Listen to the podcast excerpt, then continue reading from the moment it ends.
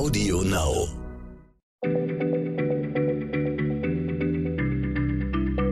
Schneller Schlau, der kurze Wissenspodcast von PM.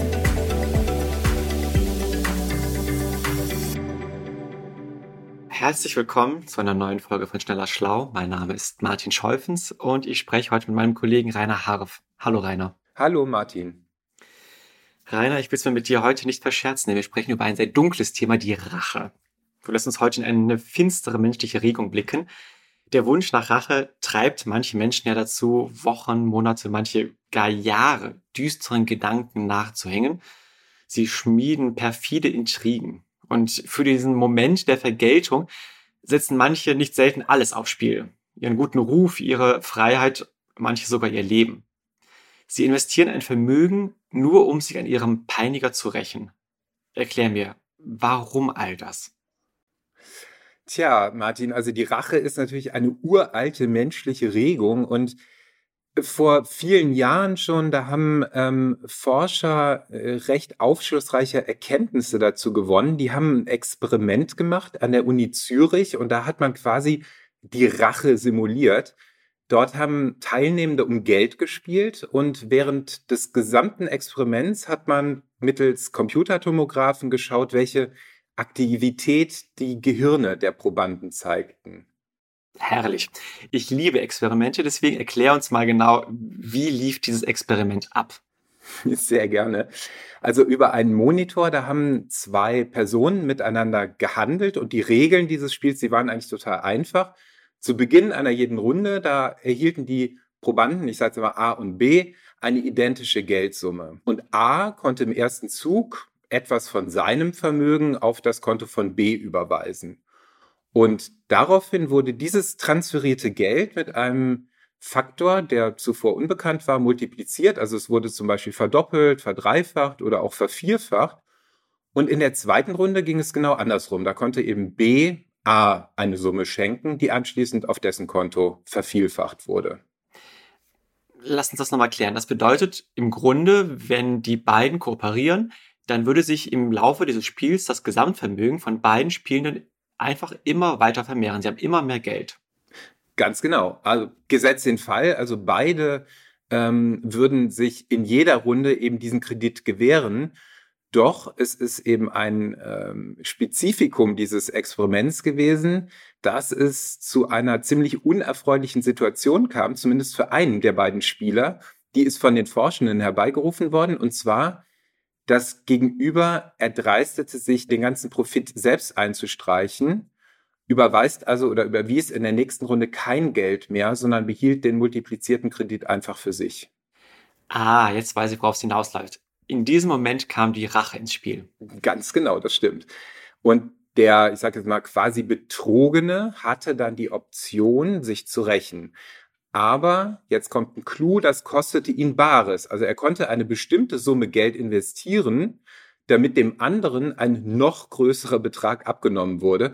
Ähm, objektiv betrachtet erscheint das natürlich als total schlechter Tausch, weil der Rächer anschließend mit noch weniger da Geld dastand als zuvor. Und doch, das ist eben überraschend, beinahe alle Versuchsteilnehmer entschieden sich bei den Experimenten in den Züricher Laboren für den teuren Racheakt das finde ich erstaunlich, dass sie alle das gemacht haben. Nun hast du am Anfang erzählt, die haben dabei die Gehirne der Menschen untersucht. Jetzt bin ich gespannt, was kam dabei heraus? Genau, das war sehr aufschlussreich, denn im Grunde genommen zeigten die Bilder aus den Computertomographen, dass, ja, ich sag mal, dieser Drang zu dem scheinbar widersinnigen Verhalten eine wohl tiefe biologische Ursache hatte. Also kurz vor dem Vergeltungsschlag da flackerte in den Gehirnen ein Areal auf, das uns Menschen hm, ja einen gewissen Hochgenuss beschert. Das ist das sogenannte Belohnungssystem. Das ist ein ja ein Areal des Gehirns, das aktiv wird, wenn wir was Tolles erleben, zum Beispiel wenn wir Sex haben oder wenn wir was Leckeres, was Süßes essen. Hm, rein biologisch betrachtet sind diese wonnigen Gefühle für Lebewesen, nicht nur wir Menschen haben ein Belohnungssystem, überlebenswichtig, denn damit wird kenntlich gemacht, dass ein bestimmtes Verhalten dem Überleben einer Spezies dient und damit letztendlich der Weitergabe der Gene. Ich verstehe, dass gutes Essen und Sex wichtig ist fürs Überleben. Aber warum belohnt das Gehirn ein Verhalten, nämlich die Rache, das kostspielig ist und eigentlich am Ende für uns zum Schaden führt? Ja, da sind sich die Forschenden relativ einig, dass das Hauptmotiv einer letztendlich jeder Racheaktion im Prinzip nichts anderes ist, als für Gerechtigkeit zu sorgen. Also wie sich die genau herstellen, das ist natürlich total schwer abzuwägen, denn das Prinzip Gleiches mit Gleichem zu vergelten geht oft nicht. Wer zum Beispiel ja betrogen wird, der hat nicht unbedingt das Verlangen ebenfalls zu betrügen, sondern möchte vielleicht dann ja, keine Ahnung, das Auto des, des Peinigers zerkratzen oder so. Ähm, und in den meisten Fällen löst weniger jetzt ein konkreter Schaden den Wunsch nach Vergeltung aus, als vielmehr die ja mit der Tat verbundene Kränkung. Ob das ausgleichende Gerechtigkeit herstellt, ist eigentlich letztendlich Ermessenssache. Ähm, auf jeden Fall ist die Kränkung besonders groß, wenn der Peiniger arrogant auftritt und sich der Geschädigte dadurch ja, in seinem Selbstwert erniedrigt fühlt. Also ein Beispiel, die Beule im Auto verärgert Menschen meist etwas weniger als die wahrgenommene Unverschämtheit, mit der ein anderer Verkehrsteilnehmer ihnen die Vorfahrt genommen hat. Und zudem gibt es noch einen weiteren Aspekt, und zwar, dass der Geschädigte das Gefühl haben muss, dass der ähm, Schadensverursacher bewusst gehandelt hat. Also lässt sich jetzt dem Täter keine Absicht unterstellen, kommen eigentlich auch keine Rachegedanken auf. Das klingt für mich so, als ob die Person, die rächen will, der anderen Person eine Botschaft senden möchte. Also sagen möchte, bis hier und nicht weiter und nicht mit mir.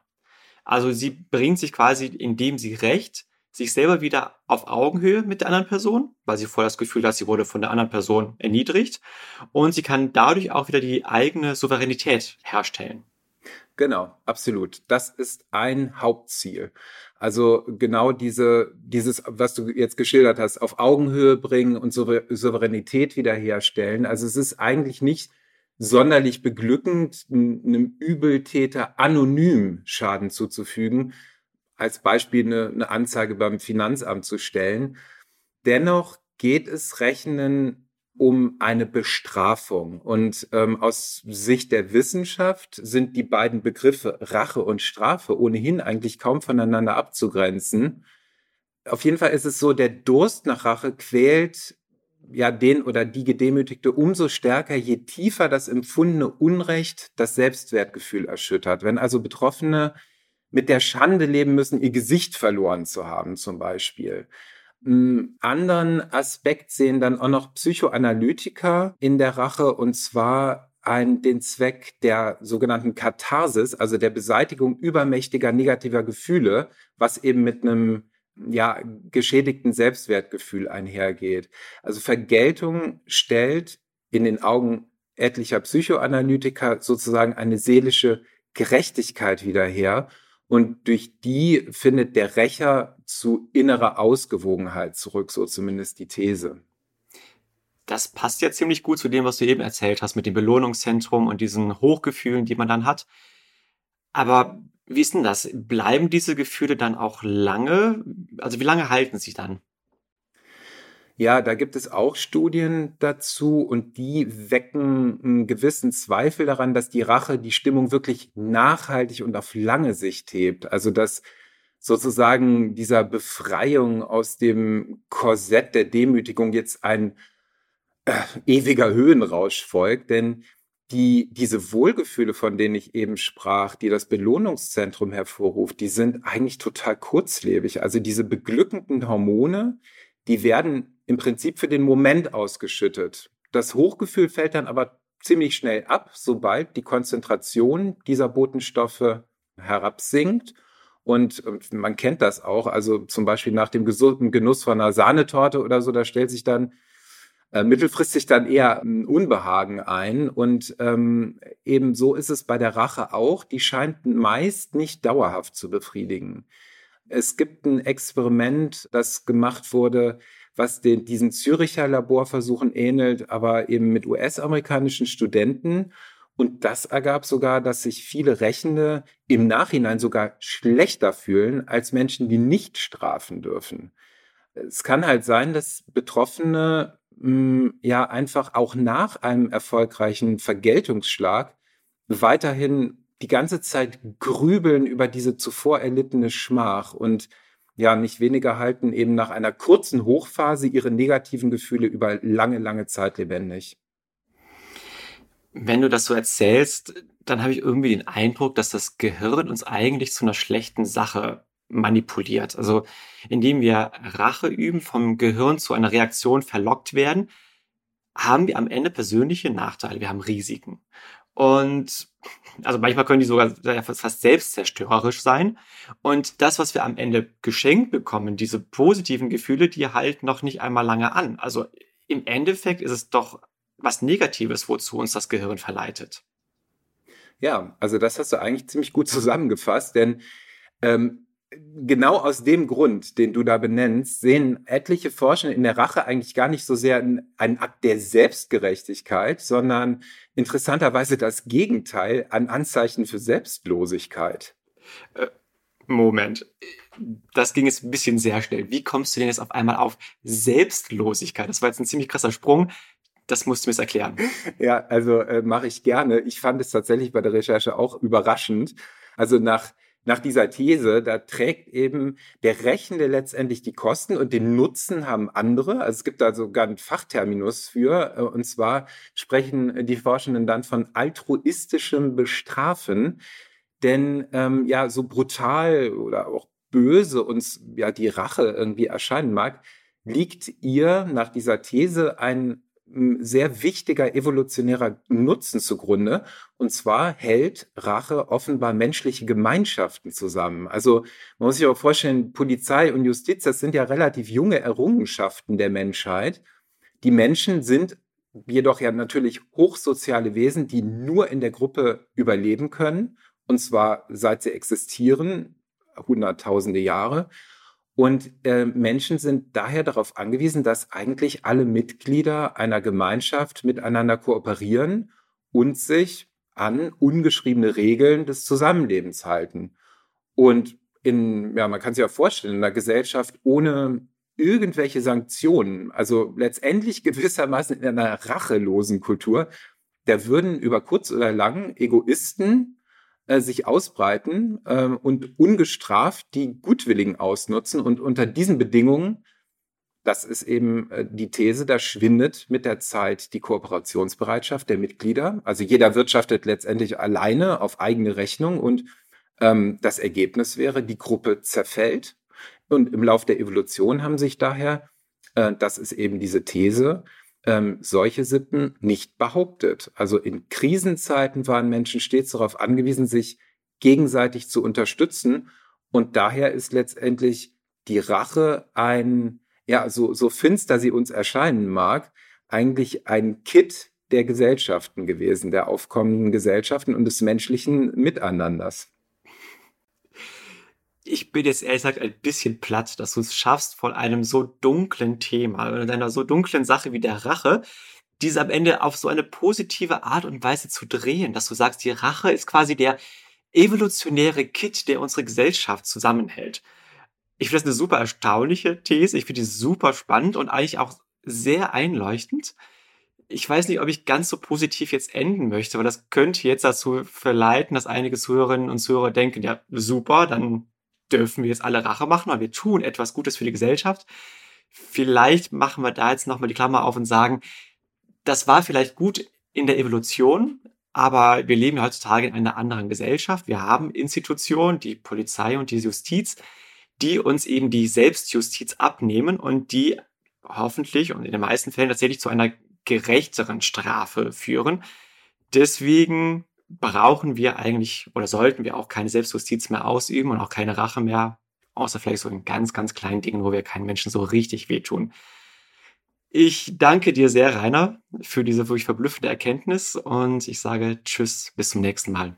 Sehr gern, lieber Martin. Tschüss. Schneller Schlau, der kurze Wissenspodcast von PM.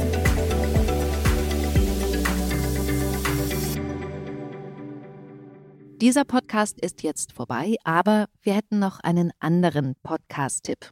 Worum es genau geht, erzählt euch die Moderatorin am besten selbst. Hallo, ich bin Insa Bethke von Geopoch und präsentiere in dem Crime-Podcast Verbrechen der Vergangenheit, Düsteres aus der Geschichte. Zum Beispiel folgen wir den Spuren eines Ritters, der im Mittelalter Dutzende Kinder zu Tode quälte und leuchten die Biografien legendärer Gangster wie Al Capone und Pablo Escobar aus. Das Besondere ist, dass Verbrechen der Vergangenheit nicht einfach nur gruselt, sondern die Zeit, in der sich die Fälle zutrugen, lebendig werden lässt. Ein Schauspieler hat dafür Reportagen versierter Geo-Epoche-Autoren in packende Hörspiele verwandelt und es gibt in jeder Folge ein Interview. Hört gerne mal rein auf Audio Now und überall sonst, wo es Podcasts gibt.